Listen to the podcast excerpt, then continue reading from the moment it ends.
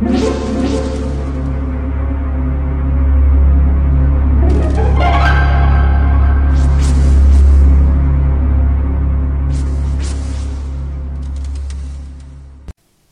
家好，我是小依依，欢迎收听一分钟破。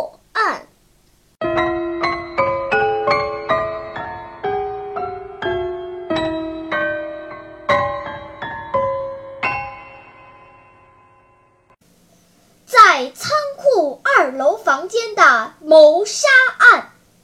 一个夏天的早晨，东京最有名的侦探银次发现，那一带的大当铺的立兵卫在仓库二楼的房间里被刺中背部而死。仓库的窗子开着，一楼堆满抵押品，发出一股霉味儿。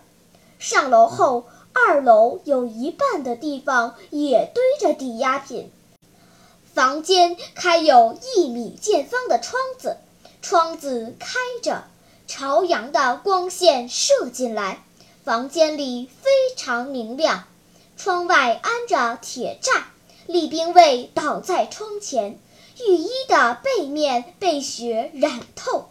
银次检查了伤口。好像为细毛之类的东西所刺，从背后直接刺入心脏。李兵卫大约在昨晚八点到十点之间被杀，现场没有发现任何凶器。面对窗户的墙上印着血痕，仔细辨认，很像是沾满鲜血的指尖留在上面的。银次看了看死者的双手，都没有血。房间里充满蚊香味儿，东西都很整齐。银次从窗户的铁格子看了看外面，下面是道深沟，注满神田川的河水。深沟对岸是防火空地，那里竖着一座火警眺望楼。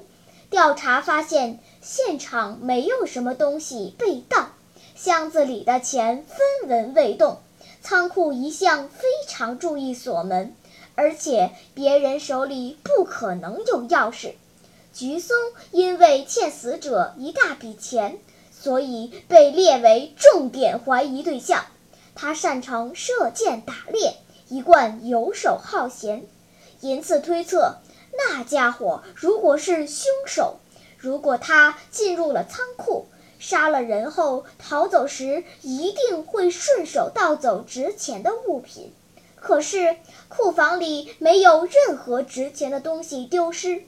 银次看着装有铁栅的窗户，他明白了：利用那个窗户，人虽然钻不进来，不能进仓库，但照样能杀人。因为嫌疑人是剑弩高手，但是其他人感到奇怪：如果用箭射，死者的尸体上应该插着箭呀。再说，房间的墙上还有凶手带血的手印。但是事实证明，银次的推断完全正确。那么，银次推断凶手用的是什么样的手段呢？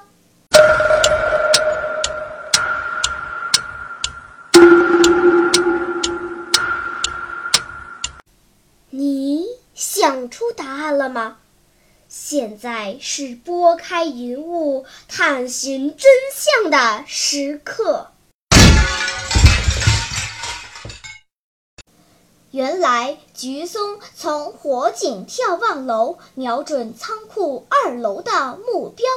用弓箭将立兵卫射中，在那支箭上带着长长的细绳，射在立兵卫背上的箭，用绳一拉就可以收回。为了拔剑方便，箭头被削去了。墙上的血手印是在箭的前端装上纸形般的模型，沾上猫血或狗血，用箭射上去的。命中墙壁后，同样用细绳收回。这样室内墙上有血手印，会使人误认为凶手是进入仓库杀的人。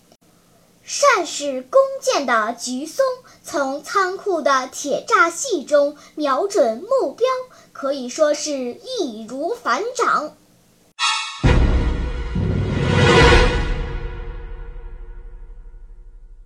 好了，今天的推理结束了。小朋友们，你喜欢听悬疑推理故事吗？如果喜欢，就请关注小依依讲故事吧。